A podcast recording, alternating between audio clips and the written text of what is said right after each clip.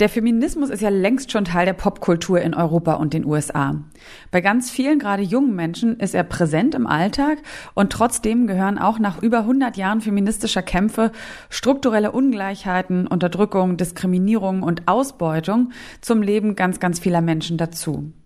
Es gibt immer noch Fälle, in denen Frauen umgebracht werden, nur wegen ihres Geschlechts. Mindestens 3000 davon, sogenannte Femizide, zählten 2017 WissenschaftlerInnen einer Studie der Vereinten Nationen.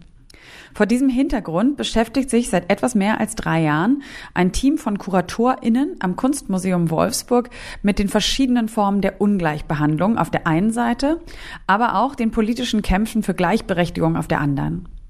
Das Ergebnis ist die Ausstellung Empowerment, für die das Kuratorinnen-Team mit Künstlerinnen, Kuratorinnen, Kollektiven und der Wissenschaft zusammengearbeitet und rund 100 Werke aus 50 Ländern zusammengetragen hat. Sie wollen damit einen globalen Überblick schaffen über Kunst und Feminismen im 21. Jahrhundert und auch mögliche Wege aus den globalen Krisen aufzeigen. Welche das sein könnten und warum Kunst dafür ein geeignetes Mittel ist, das schauen wir uns in dieser Folge von Kunst und Leben, dem Podcast in Kooperation mit dem Monopolmagazin, genauer an. Und damit heiße ich euch herzlich willkommen zu dieser neuen Folge. Ich bin Sarah Steinert, freue mich, dass ihr zuhört. Kunst und Leben, der Monopol-Podcast von Detektor FM. Ganz konkret über die Ausstellung Empowerment spreche ich im zweiten Teil mit zwei der Kuratorinnen, mit Uta Ruhkamp und Katharina Koch. Aber vorher wollen wir noch mal einen ganz kurzen Blick werfen auf so feministische Kunst im Allgemeinen und auch im Konkreten, denn Elke Buhr, die Chefredakteurin vom Monopol Magazin, hat für die aktuelle Ausgabe mit einer Künstlerin gesprochen, die in ihrer Heimat China für ihre sehr offene Auseinandersetzung mit dem eigenen weiblichen Körper in der Kunst bekannt ist, Sao Yu, und von der auch in der Ausstellung Ausstellung Empowerment etwas zu sehen ist, und zwar das Werk Dragonhead. Und damit erstmal herzlich willkommen an dich, Elke. Hallo. Ja, man kann ja schon sagen, Feminismus ist überall, ist ja auch schön, ne, aber wirklich im Mainstream auch angekommen, in Filmen, in Musik, äh, auf T-Shirts sogar, Social Media, also ne, irgendwie wirklich angekommen im Mainstream. Aber was würdest du jetzt sagen, ähm, ist feministische Kunst gleichzeitig auch total wichtig in dieser Zeit? Oder gibt es da einen Unterschied? Also erstmal, da gibt es auf jeden Fall einen Unterschied, weil es gibt ja Kunst einfach, die von Frauen gemacht ist. Man könnte fast sagen, zufällig von Frauen gemacht ist. Und über die, äh, in, der, in der Kunstgeschichte gab es auch immer viele Künstlerinnen, die gesagt haben, wir wollen gar nicht hier äh, so definiert werden, dass wir hier feministische Kunst oder Kunst, äh, wir wollen nicht auf unsere Weiblichkeit reduziert werden, sondern wir wollen einfach Kunst machen. Und das ist, glaube ich, etwas, was es auch bis heute gibt. Das ist das eine. Dann gibt es natürlich viele Frauen, die explizit sich für den Feminismus engagieren. Und das ist äh, für viele auch schon ganz selbstverständlich geworden. Und, ähm, aber so gerade in der wirklich jüngsten Zeit habe ich den Eindruck, dass, äh, dass, äh, dass der Feminismus praktisch wie zu so einem komplett selbstverständlichen Teil eines allgemeinen äh, Bereichs geworden ist. Also das heißt, man engagiert sich äh, ökologisch, man engagiert sich politisch und äh, der Feminismus ist immer nur ein Teil dessen.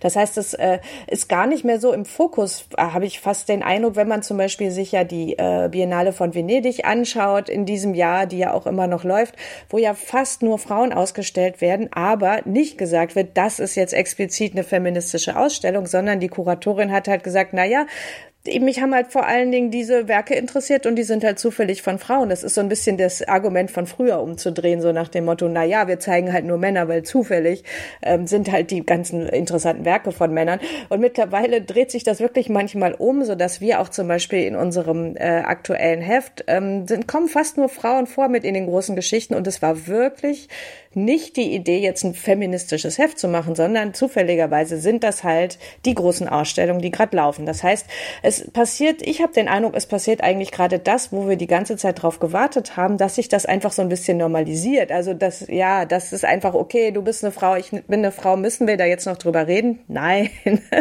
so, so ein bisschen. Aber äh, natürlich auch noch nicht ganz. Und es gibt ja auch, außerdem ist es ja auch wiederum in ganz vielen Gesellschaften total unterschiedlich. Und ähm, deswegen macht es natürlich trotzdem Sinn, wieder noch so eine Ausstellung zu machen wie Empowerment, die das Ganze ja so total international sieht.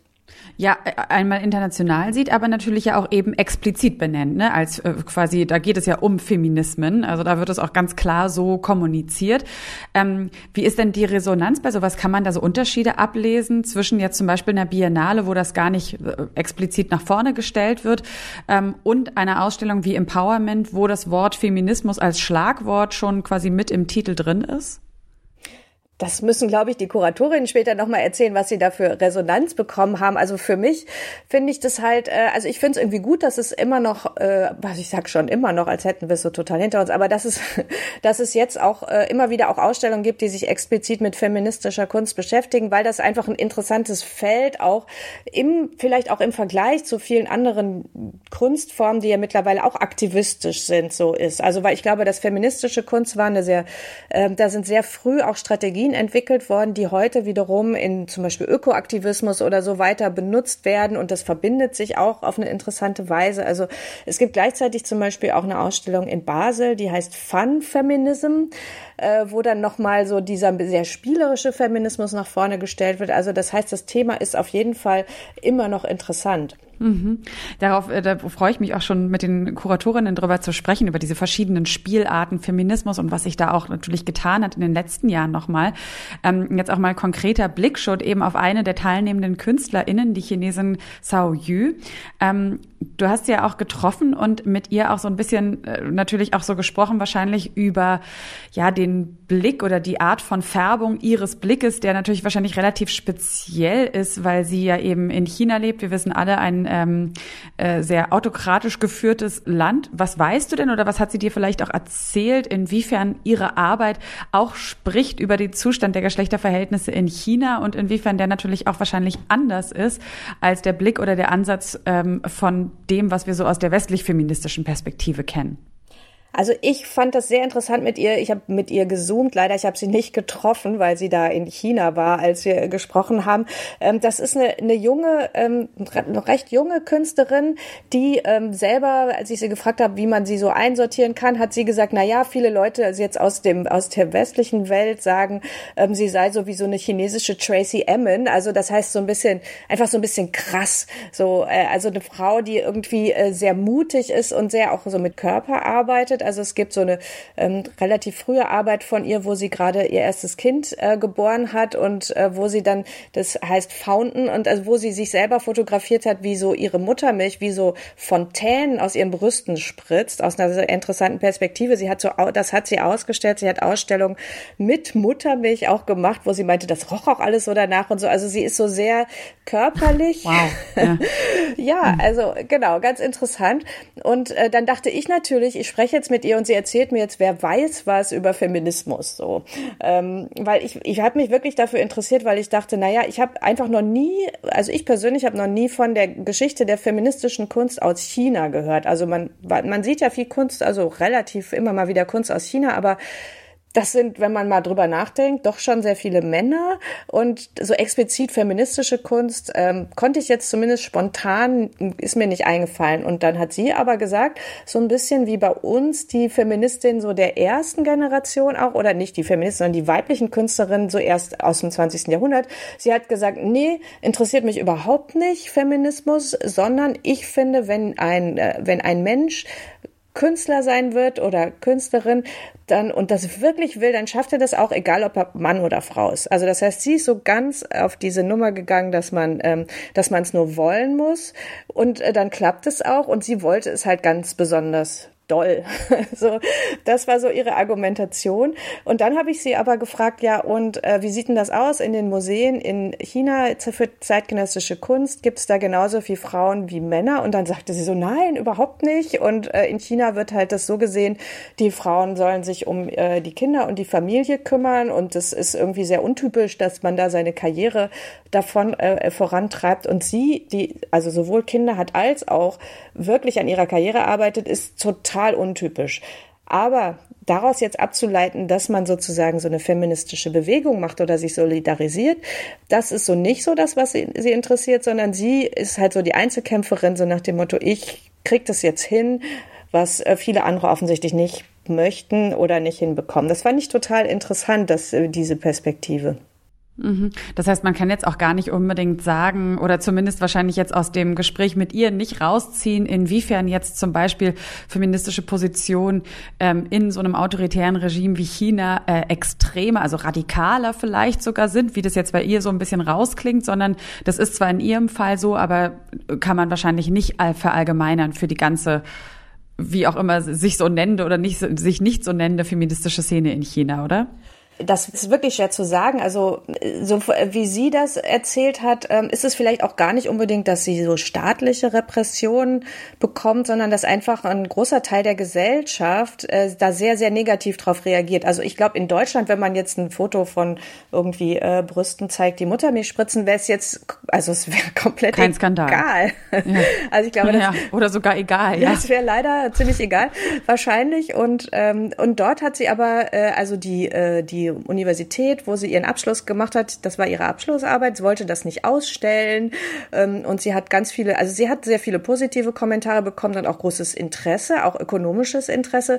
Aber sie hat auch sehr, sehr viel, sehr negative äh, Zuschriften darauf bekommen und die Leute waren sehr empört. Und das ist, glaube ich, einfach, zeigt einfach, dass äh, das so gesellschaftlich einfach noch anders, was heißt noch, also es gesellschaftlich einfach anders gesehen wird und dass sie da schon an ein Tabu kratzt. Mhm. Ja, also immer spannend finde ich, wenn man ähm, äh, Einblicke bekommt außerhalb der eigenen Blase. Ne? Manchmal hält man ja alles für sehr selbstverständlich, was so Teil des eigenen Mikrokosmoses ist. Und ähm, äh, es scheint wirklich, dass das genau auch die Qualität der Ausstellung Empowerment in Wolfsburg ist, im Wolfsburger Kunstmuseum, dass sie nochmal diese Blase erweitert oder beziehungsweise alle anderen Blasen, die auch so existieren auf diesem Planeten, versucht mit hinzuzunehmen. Ähm, dir aber danke erstmal, Elke, an dieser Stelle für die kleine Einführung. Und ich spreche jetzt in dem zweiten Teil dieses Podcasts mit zwei der drei KuratorInnen, Uta Rukamp und Katharina Koch. Aber erstmal an dich nochmal. Vielen Dank, Elke. Sehr gerne und bis bald.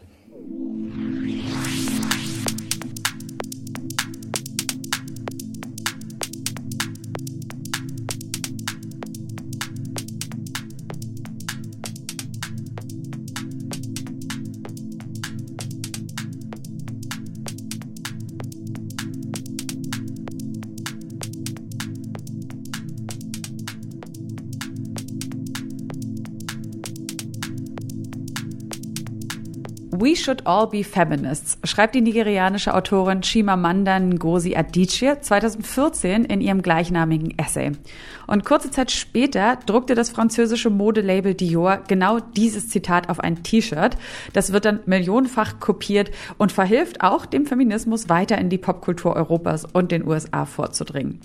Trotz Protestbewegungen und politischen Kämpfen hat sich aber an der strukturellen Ungleichheit in ganz vielen Ländern bis heute kaum etwas verändert. Oder zumindest noch nicht genug verändert. In manchen Ländern, da hat man sogar das Gefühl, wir gehen wieder rückwärts, wie jetzt zum Beispiel die neuen Regeln um das Recht auf Abtreibung in den USA zeigen. Was das für die feministische Kunst bedeutet und warum gerade die Wissenschaft auch bei dieser Auseinandersetzung helfen kann, damit haben sich über mehr als drei Jahre hinweg die beiden KuratorInnen Uta Rukamp und Katharina Koch für die Ausstellung Empowerment im Kunstmuseum in Wolfsburg beschäftigt. Und ich freue mich sehr, dass ich jetzt mit euch beiden sprechen kann. Hallo. Hallo. Hallo, wir freuen uns auch. Wir sind ja an drei Orten, oder? Seid ihr beide in Wolfsburg oder wo seid ihr gerade? Ich bin in Berlin tatsächlich, wo ich auch lebe. Hm. Ich lebe auch in Berlin, aber jetzt sitze ich gerade in meinem Wolfsburger Büro.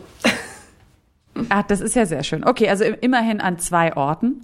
Und ähm, ich habe ja gerade schon so ein bisschen was erzählt über diese äh, ne, Feminismus und Popkultur und mit Elke haben wir da auch schon kurz raufgeguckt. Ähm, was macht das aber so, dieser Einzug dieser eigentlich ja sehr politischen Position auch in die Kunst und was macht es mit den Positionen in der Kunst? Also kann man sagen, dass er vielleicht auch durch diese Mainstreamisierung ein bisschen an Kraft verloren hat oder eher an Stärke gewonnen hat? Ähm, ja, also ich denke, erstmal ist es wichtig und gut, also es ist positiv, dass ähm, auch diese Themen, äh, die einfach ja, ja wirklich jahrzehntelang auch wirklich marginalisierte Themen sind äh, und waren, eben was Frauenrechte ange, äh, anbelangt, aber auch eben ja Geschlechtergleichstellung im, im größeren Sinne. Und ähm, dass diese Themen alle jetzt auch irgendwo in der Popkultur sich wiederfinden und ähm, einfach auch einen breiteren Einzug ähm, ja, gefunden haben, ne? auch in, in, sei es in Mode, sei es eben in der Musik und so weiter, an, einfach dadurch auch nochmal ganz andere, eine ganz andere Klientel vielleicht auch äh, wirklich erreicht wird. Also eine jüngere, eine, die sich einfach auch ja, breiter aufstellt und da auch offen ist für, für ganz neue Ansätze und ähm, das weiterträgt. Und ähm, gleichzeitig ist es natürlich so, ähm, ja, diese, sagen wir mal, Verweichlichung auch mancher Themen dadurch ähm, kann man auch problematisch sehen. Aber ich denke, es ist erstmal wichtig, dass das irgendwie überhaupt irgendwie eine Öffentlichkeit erfährt, eine breite Öffentlichkeit. Und ähm, wenn es darum geht, jetzt auch nochmal eben zu spezifischer zu gucken, was sind wirklich auch äh, problematische Felder und, und Themenfelder, auch in der Kunst. Ähm, und ähm, was kann da eigentlich eine feministische Position zu beitragen und was heißt es eigentlich, eine feministische Position in der Kunst zu entwickeln? Geht es da nur darum, sozusagen wieder ja um, um bestimmte Missstände aufzuweisen, sondern oder geht es auch um mehr vielleicht? Ähm, um ähm, ja praktisch auch, darum heißt unsere Ausstellung ja auch Empowerment, also wirklich was Empowerndes reinzubringen und ähm, mit äh, diesen ganzen ja schwierigen Themen dann tatsächlich Möglichkeiten durch die Kunst mit ihren Mitteln eben dann auch aufzuweisen, wie ja wie es auch anders sein könnte und auch Visionen irgendwie zu entwickeln. Ähm, bevor wir nochmal auf die Unterschiede auch zu sprechen kommen, auch so, die ich meine, so wenn wir so zurückschauen auf so die, die, die Ursprünge der feministischen Bewegung in der westlichen Welt 60er, 70er Jahre, würde ich eben gerne nochmal schauen, vielleicht kannst du dazu was sagen, Uta, dieser Titel Empowerment. Was genau bedeutet das für euch? Also wer soll empowered werden und was bedeutet auch to be empowered in eurer Sicht? Im Grunde sollen alle empowered werden, die äh, durch irgendwelche, wir nennen es ja immer so schön, Diskriminierungsmerkmale eben auch Unterdrückung in der Welt erfahren. Und für uns ist es ganz wichtig, dass wir immer im Plural von Feminismen sprechen, weil es ganz viele unterschiedliche Anliegen innerhalb feministischer Bewegungen und innerhalb feministisch ähm, orientierter Kunst gibt. Und dann machen wir auch keine Frauenausstellung, wie das manchmal so schön gesagt wird, sondern uns geht es um äh, Frauen, LGBTQIA Plus Communities ähm, und all die Menschen, die sich durch die Kunst praktisch äh, äußern um praktisch für sich bessere Lebensumstände zu erwirken oder auf Missstände eben zu verweisen, ähm, nutzen ja die Form praktisch als eine, die Kunst als eine Form des Empowerments halt. Und deswegen ist Empowerment für uns eben ganz, ganz breit angelegt äh, von privaten, persönlichen Anliegen, öffentliche Anliegen, ökologische Anliegen. Ähm, also Empowerment kann sich auf ganz, ganz vielen Ebenen äußern und im besten Fall können wir mit der Ausstellung ein kleines Stück dazu beitragen. Und Empowerment bedeutet schon für euch, ähm, für sich einzustehen, gegen strukturelle Zwänge, ähm, sich ausdrücken zu können in der Welt, ohne Einschränkungen zu erfahren? So in die Richtung? Ja, auf jeden Fall. Es ist auf jeden Fall, ein, hat einen sehr äh, emanzipativen Ansatz und eben Genau, ich würde noch da, dazu sagen, ähm, weil du jetzt gerade gesagt hast, so für sich einzustehen, ja, auf jeden Fall. Aber ich finde, dieses Empowerment hat auch ähm, etwas sehr Solidarisches. Also, äh, das ist uns auch wichtig mit der Ausstellung nochmal ähm, deutlich zu machen. Also wir, wir sind nicht allein sozusagen, sondern es sind viele Betroffene und äh, wichtig ist, sich zusammenzuschließen und ähm, auch Bündnisse zu schaffen und ähm, Gemeinsamkeiten festzustellen in der großen Diversität, die natürlich natürlich ähm, auch anerkannt werden muss. Und, und, diese Diversität schließt sogar nicht humane Wesen äh, mit ein. Das ist auch nochmal ganz wichtig zu betonen, dass es gar nicht nur um Gleichheit unter Menschen geht, sondern auch praktisch äh, nicht humane Wesen und der Planet sozusagen auch mit eingedacht ist in dieses breite Spektrum. Mhm. Das ist ja schon in diese Richtung Animismus, glaube ich, nennt sich das, oder? So die Beseeltheit alles Lebendigen. Nee, ich glaube, Animismus ist auch noch eine Beseeltheit äh, von nicht lebendigen äh, Elementen ah, ja, in okay. einigen Kulturen, bestimmte Skulpturen und so weiter. Da steckt noch mal, stecken, glaube ich, nochmal andere Glaubensstrukturen dahinter. Hm. Mhm. Dann äh, schauen wir lieber mal auf das, was wir jetzt hier konkret äh, greifen können und ja auch konkret zu sehen ist. Also wenn wir jetzt eben nochmal so zurückschauen auf die Ursprünge der feministischen Kunst, jetzt in den USA der 60er, 70er Jahre, dann gehörten da ja so Yoko Ono dazu, Jenny Holzer, Marina Abramovic. Ähm, wenn wir jetzt aber in das Jetzt gucken, was meint dann heute feministische Kunst und inwiefern haben sich da auch vielleicht die Themen und Anliegen verändert? Damals war es ja irgendwie sehr greifbar. Ne? Es ging auch natürlich um Wahlrecht, um sexuelle Befreiung. Aber was ist es, worum geht es heute und was meint feministische Kunst heute? Ich, ich fange mal an. Es ist eine große Frage, ähm, genau, die, die wir uns vielleicht aufteilen können, Katharina. Ähm, naja, es gibt ja nicht nur eine Form von feministischer Kunst und das macht unsere Ausstellung, glaube ich, auch sehr deutlich. Ähm, und die Anliegen, die es äh, in der es war im Grunde die zweite Welle äh, des Feminismus in den 60er und 70er Jahren. Die sind auch in vielen Teilen der Welt heute noch virulent, äh, nicht nur in außereuropäischen Teilen, sondern auch innerhalb von Europa. Wir haben, äh, oder du hast es ja gerade schon erwähnt, das Abtreibungsrecht zum Beispiel in Amerika. Es gibt Rückwärtsentwicklungen in unserer unmittelbaren Umgebung. Ähm, also diese Anliegen sind nach wie vor ähm, dringlich und gleichzeitig sind ganz viele weitere Anliegen dazugekommen und eine große Kritik äh, an, an feministischen Bewegungen, zum Teil auch an feministisch orientierter Kunst der 70er Jahre ist eben, dass sie sehr weiß war. Und Ende der, in den 80er Jahren kommt dann der intersektionale Blickwinkel hinzu. Das heißt, dass sich verschiedene Diskriminierungsmerkmale verschränken. Daraus entwickeln sich ganz viele verschiedene Richtungen innerhalb der feministischen Bewegung an sich schon mal. Und das Ganze multipliziert sich dann im Grunde nochmal mit in der Kunst, mit der Digitalisierung. Ähm, dann entwickelt sich, äh, wie du eingangs so schön dargestellt hast, ja auch so eine Art Populärfeminismus. es gibt Sexpositivität und all diese Dinge, die sich in der Kunst ebenfalls auch äußern. Und dann gibt es aber auch immer noch dringende politische Anliegen, in, gerade in Ländern mit restriktiven Regierungen und so weiter. Also so gesehen hat sich der Feminismus verändert, in dem Sinne, dass er viel breiter geworden ist oder die feministisch orientierte Kunst, um es vielleicht konkreter zu sagen. Ja, also ich denke auch, vielleicht nochmal der Stichwort ähm, die planetarischen Herausforderungen, Planetary Challenges, das ist so ein Kapitel, was wir jetzt auch ähm, in der Ausstellung sozusagen als Ausstellungskapitel ähm, aufgemacht haben. Ähm, und ähm, da geht's, äh, da wird nochmal ganz deutlich, dass es halt um auch thematisch einfach sehr, sehr viel breiter aufgestellt. Es geht halt nicht mehr nur darum, eben sich für, wie gesagt, Frauenrechte, Geschlechtergleichstellung und so weiter ähm, einzusetzen und hier die Missstände ähm, deutlich zu machen, sondern ähm, ja einfach der, den, den Blick irgendwie auf die großen politischen Zusammenhänge zu lenken. Und da gehört natürlich irgendwie ähm, die äh, Kolonialgeschichte dazu und irgendwie unsere postkoloniale Gegenwart und ähm, auch hier gibt's äh, ja als ein Beispiel eben viele feministische und feministisch arbeitende KünstlerInnen, die eben hier auch die Verschränkungen sehen. Was, was kann das eigentlich bedeuten, ähm, aus einer feministischen Perspektive sich mit dekolonialen Perspektiven und Ansätzen auseinanderzusetzen und wo muss da das Augenmerk liegen? Mhm. Jetzt ist es ja ein, eine Besonderheit der Ausstellung, dass sie eben wirklich so globale feministische Positionen äh, auch abbildet. Man möchte dann natürlich immer gleich so ein bisschen wissen, wo sind denn da die Unterschiede? Und wir haben ja eben schon über Sao Yu ein bisschen gesprochen und ähm, äh, versucht zu mutmaßen, inwiefern ja so, so, so ihr Blick ähm, oder ihre Herangehensweise eine andere ist, einfach geprägt durch, die, durch das Land, in dem sie lebt. Ist es möglich, sowas zu sagen, wie dass es da schon eben Unterschiede gibt der Gegenwartskünstlerinnen in ihrer Herangehensweise, die eben was erzählen über die Länder oder die Regionen, aus denen sie kommen?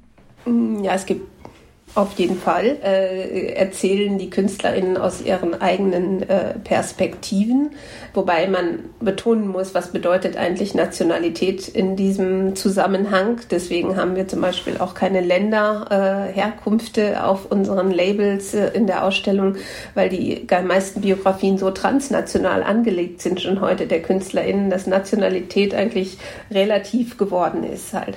Aber dann muss man trotzdem sehen, dass Kunst natürlich aus bestimmten ähm, Bedingungen heraus produziert wird. Wenn man in einem Land wie Uganda lebt, zum Beispiel, äh, wo es, äh, wie wir von Marsa Kazungo, eine der Kuratorinnen, die eines der Guest, die eine der Guestspace äh, bespielt hat, ähm, sagt, dass es über 80 Sprachen gibt und im Grunde gar kein Begriff wie Feminismus und die Anliegen erstmal Zugang zu Bildung vielleicht einfach sind ähm, und es ganz andere Grundbedürfnisse gibt, dann ist China natürlich ein Land, wo es so ein zwei Generationen äh, gibt, wie sich so ein bisschen aus den Werken und aus den Gesprächen herauskristallisiert hat, eben so frühere Feministinnen, die versucht haben, irgendwie im Boys Club mitzuspielen, wie Künstlerin Lin Tian Miao zum Beispiel das so schön sagt, die Anfang der 60er Jahre geboren ist und Künstlerinnen, die in den 80er Jahren geboren sind, schon ein ganz anderes Selbstverständnis ähm, eben haben, äh, wie das auch Sao Yu ja so schön in ihrem Interview mit äh, Elke offenbar formuliert hat. Ähm, also da gibt es sehr unterschiedliche Anliegen und dann gibt es so Gebiete wie Ozeanien zum Beispiel. Äh, da haben wir auch sehr viel lernen dürfen in diesem Projekt durch die KünstlerInnen, die zum Beispiel auf Samoa geboren, äh, sind, ähm, und das waren immer schon sehr integrative Gesellschaften. Das waren Matriarchate. Da gab es immer schon Begriffe für intersexuelle Menschen. Ähm, und da können wir ganz viel auch von indigenem Wissen wiederum lernen. Ähm, und so kommen ganz unterschiedliche Sichtweisen und Produktionsweisen ähm, in der Theorie, aber auch durch die Kunstwerke praktisch zu uns nach Europa. Mhm. Katharina, an dich die Frage für die, also ihr habt ja auch für die Ausstellung ähm, mit Künstlerinnen, Kollektiven, KuratorInnen, WissenschaftlerInnen aber auch zusammengearbeitet. Warum war euch das wichtig und welche Kriterien gab es denn denn eigentlich bei der Auswahl der, weil ich meine, es ist eine große Ausstellung, ne, global, aber dann ist es ja äh, vielleicht äh, nochmal umso schwieriger gewesen, auszuwählen aus einer globalen Masse von Feminismen, feministischer Kunst. Wie habt ihr das gemacht und eben wie waren auch vor allem, wie war so die Wissenschaft daran beteiligt? Ähm, naja, wir haben ja eben ein großes äh, Netzwerk initiiert, gleich zu Beginn äh, der Vorbereitungszeit und äh, haben da die äh, Goethe-Institute, die weltweiten äh, agieren, äh, mit einbezogen. Ähm, und haben einen wissenschaftlichen Beirat gegründet mit ähm, Mitgliedern aus China, aus Uganda, aus Indien, Argentinien, Brasilien, Deutschland, Österreich, äh, Großbritannien. Ich glaube, ich hoffe, ich habe jetzt kein Land vergessen. Also wirklich sehr international besetzt. Ähm, die, einen wissenschaftlichen Beirat eben, der auch interdisziplinär besetzt war.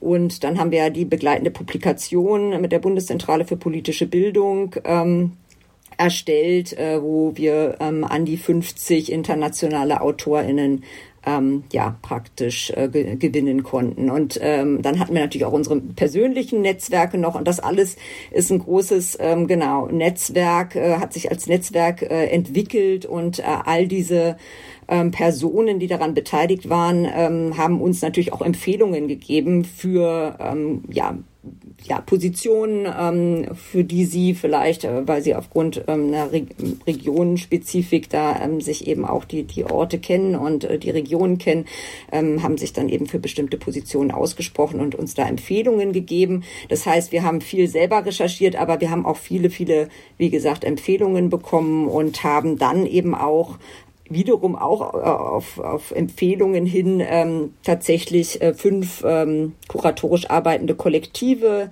ebenfalls aus, also aus, aus allen Kontinenten sozusagen gewinnen können, die wir dann auch ganz praktisch eingeladen haben, um an der Ausstellung auch im kuratorischen Sinne teilzunehmen. Und die haben dann eben ihre eigenen Guest Spaces innerhalb der Ausstellung ähm, kuratieren können, wofür sie wiederum eigene künstlerische Positionen eingeladen haben.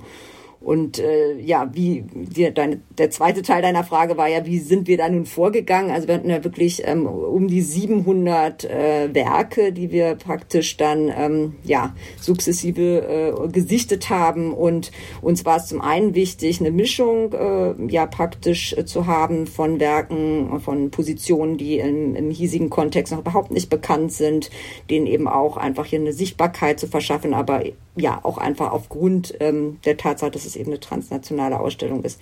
Es war jetzt wichtig, ja, nicht immer das zu zeigen, was vielleicht eh schon alle kennen, aber natürlich auch wichtige Positionen, die auch schon bekannt, bekannter sind im, im Kontext.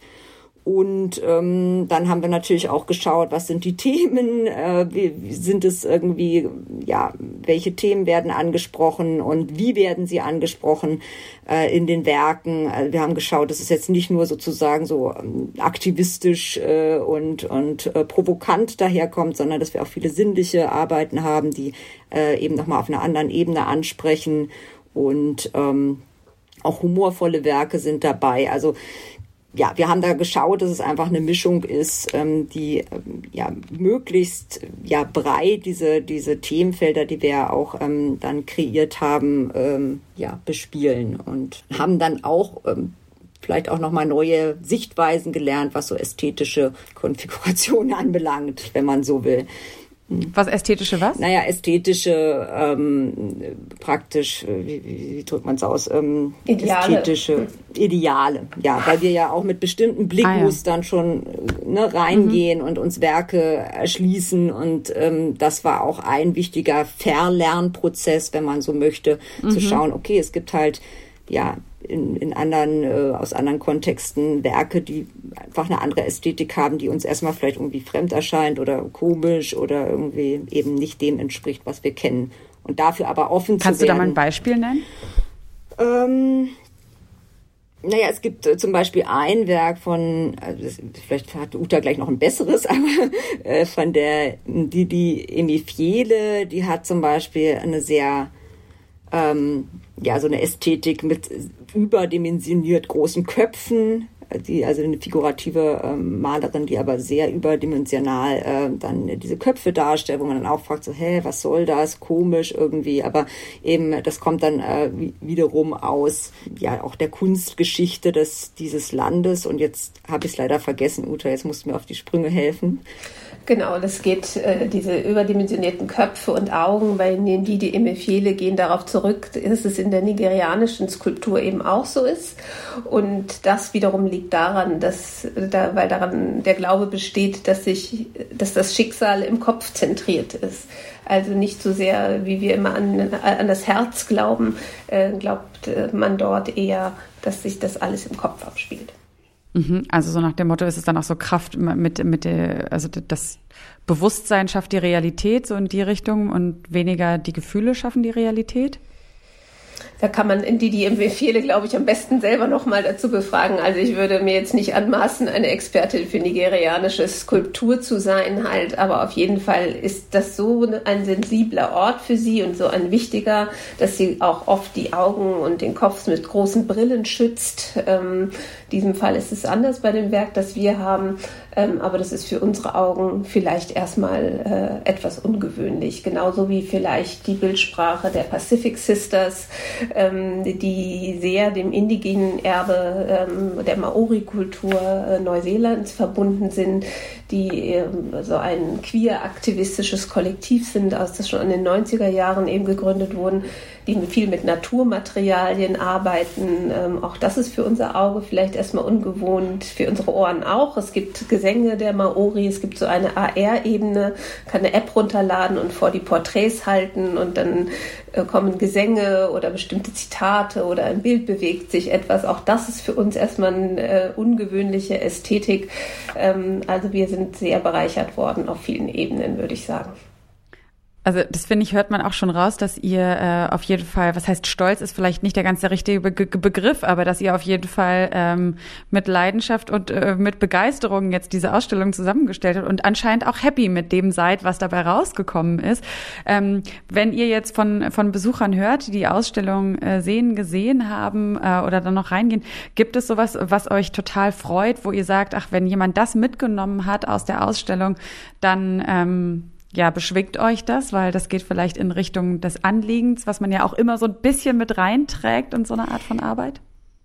Naja, was ich schön fand, war ähm, mehrfach die Reaktion äh, von BesucherInnen, ähm, dass sie erstmal dachten, okay, das ist jetzt wieder irgendwie ganz schwere Kost und sind schwere Themen und das sind's ja auch in viel, vielerlei Hinsicht. Aber dass man trotzdem aus der Ausstellung rauskommt und wirklich, ähm, ja, eher so ein beglückendes, empowerndes, kraftvolles Gefühl mitnimmt. Und das ist halt das, was wir ja auch uns wünschen, dass das ähm, ankommt. Dass es nicht nur irgendwie schwer und traurig ist, sondern eben ja wirklich empowernd, äh, auch das Gefühl für diejenigen, die dann diese Ausstellung gesehen haben. Das stimmt, das hatte ich auch. Das war eigentlich eines der schönsten, dass jemand, der sich wirklich gut in der Kunst auskennt und äh, gekommen ist aus Berlin zur Eröffnung und gesagt hat, ich habe erwartet, dass ich mit der absoluten Schwere äh, aus dieser Ausstellung rausgehe. Ähm, und es war gar nicht so. Sondern, äh, und das war irgendwie so, sondern ich war total zufrieden. Und das fand ich irgendwie, war für mich eigentlich mit das schönste Resümee, muss ich sagen. Hm.